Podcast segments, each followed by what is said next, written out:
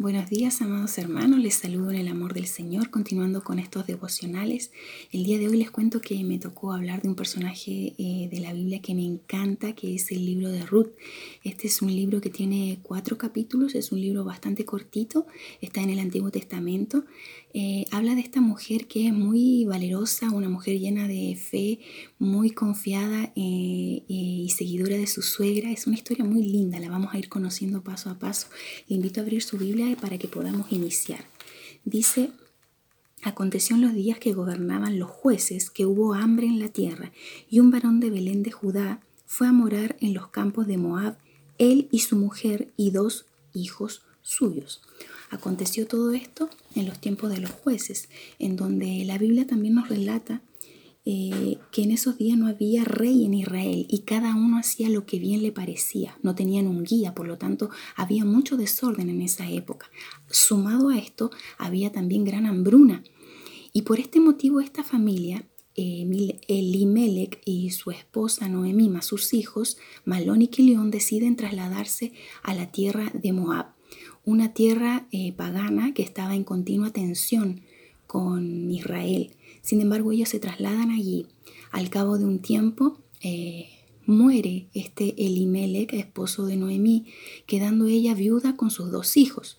Estos dos hijos contraen matrimonio con dos mujeres moabitas, que son Orfa y Ruth. Em, al cabo de diez años, ellas nunca tuvieron hijos y estos maridos también mueren. La Biblia no nos declara de qué forma ni por qué mueren. Simplemente nos dice que ellos mueren y de esta forma quedan estas tres viudas eh, completamente desamparadas. Noemí escucha que en su tierra eh, el Señor ha visitado Israel y ha vuelto la provisión a los campos. Entonces ella decide regresar a, eh, a Belén y sus nueras deciden acompañarla. Sin embargo, Noemí les hace eh, una acotación, ellas deberían volver a, Moab y tratar de casarse y rehacer su vida. A lo cual eh, Orfa accede, pero Ruth se aferra a Noemí y le dice que la va a seguir y la va a acompañar a donde quiera que vaya. Leamos el, el versículo 16 que dice, respondió Ruth no me ruegues que te deje y me aparte de ti, porque a donde quiera que, que tú vayas, iré yo, y donde quiera que vivieres, viviré. Tu pueblo será mi pueblo y tu Dios será mi Dios. Una decisión eh, muy trascendental que tomó eh, esta Ruth, esta mujer muy decidida, eh, que dejó todo lo que tenía en Moab, sus costumbres, su Dios, su familia, no sabemos, pero eh, su entorno, sus amistades para seguir a su suegra y preocuparse de sus necesidades. De hecho, Ruth se preocupaba mucho más de las necesidades de su suegra que de las de ella propia. Era más que una familiar de Noemí, eh, era una amiga, era una amiga, por eso su nombre significa amistad, ¿sí? En el transcurso de la historia también eh, vemos que al regresar ellas a Belén, eh, Ruth tiene que comenzar a trabajar para poder llevar el sustento, el alimento al hogar. Y decide llegar a unos campos donde se estaban comenzando la cosecha de la cebada y del trigo. Ella comienza a trabajar en un campo recogiendo estas espigas y llevando alimento así, de esta forma, a su suegra. Sin embargo, hay una noticia muy sorprendente porque cuando Noemí le pregunta en qué campo estás trabajando, ella le dice, el campo es de vos, el nombre de este eh, patrón que tenemos, por decirlo así, se llama vos. Y salta de alegría y de emoción esta Noemí porque justamente es el pariente de su esposo fallecido. Y lo que aquí comienza a ocurrir es trascendental, porque Noemí le dice justamente este el pariente cercano que nos puede redimir les comento, hermanos, que antiguamente, em, cuando un hombre fallecía, para que se preservara, ¿cierto? El nombre de este fallecido, existía el poder redimir a la viuda.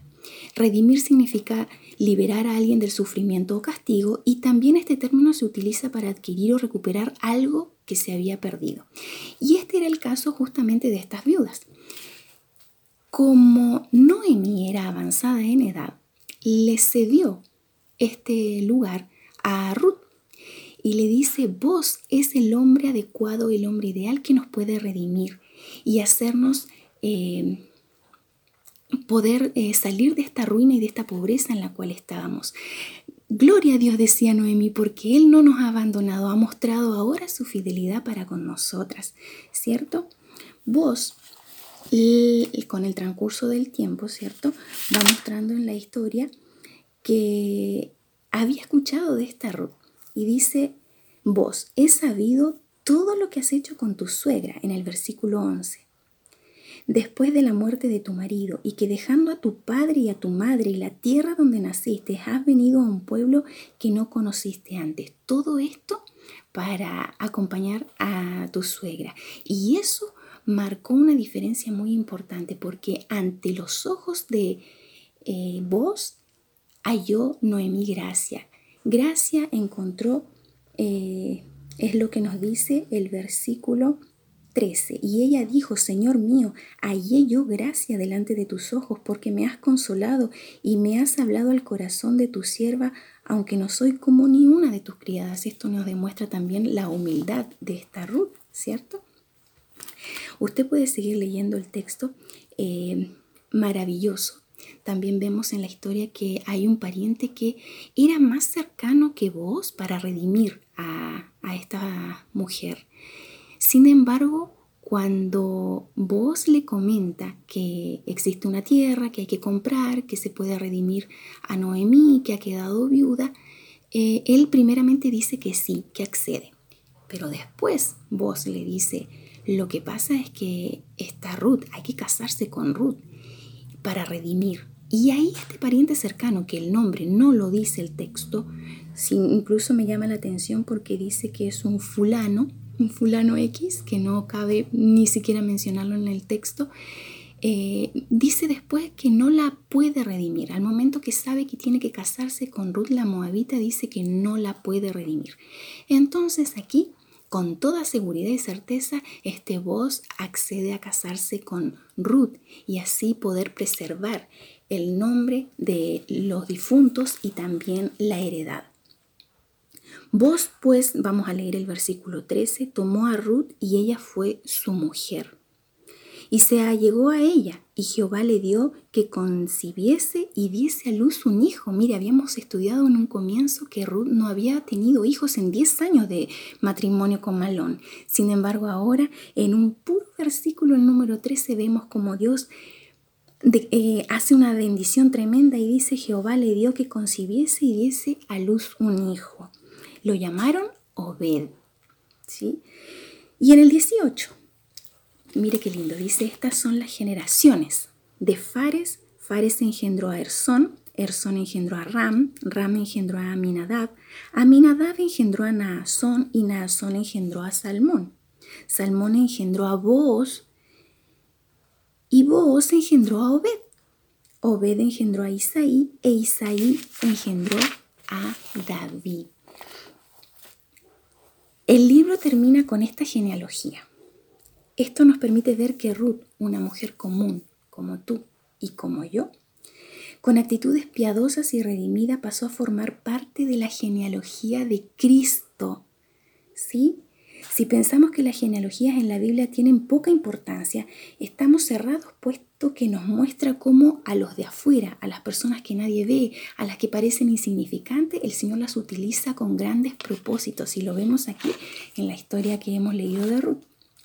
La historia de redención de Ruth es una sombra, mis amados hermanos, de lo que sería la redención del más grande y valioso acontecimiento en toda la historia de la humanidad, que es el Señor Jesucristo mismo. Él es nuestro mayor redentor, Él es el mayor redentor, el valioso, el único, el todopoderoso, quien nos redimió, nos rescató y nos salvó a través de de su muerte y resurrección, el Señor tomó el lugar de nosotros, cargó con nuestros pecados y cargó con nuestras culpas. El Señor Jesús, en Él tenemos redención por su sangre y el perdón de los pecados para siempre.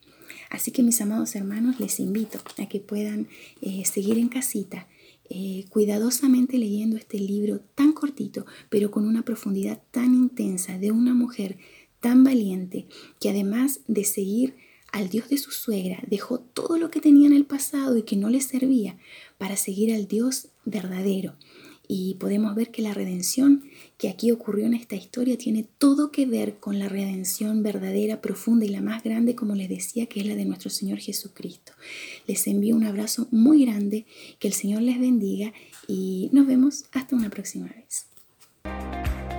Gracias por escucharnos. Recuerda que nos puedes encontrar en Facebook e Instagram como Iglesia Dios Proveerá. Nos vemos pronto.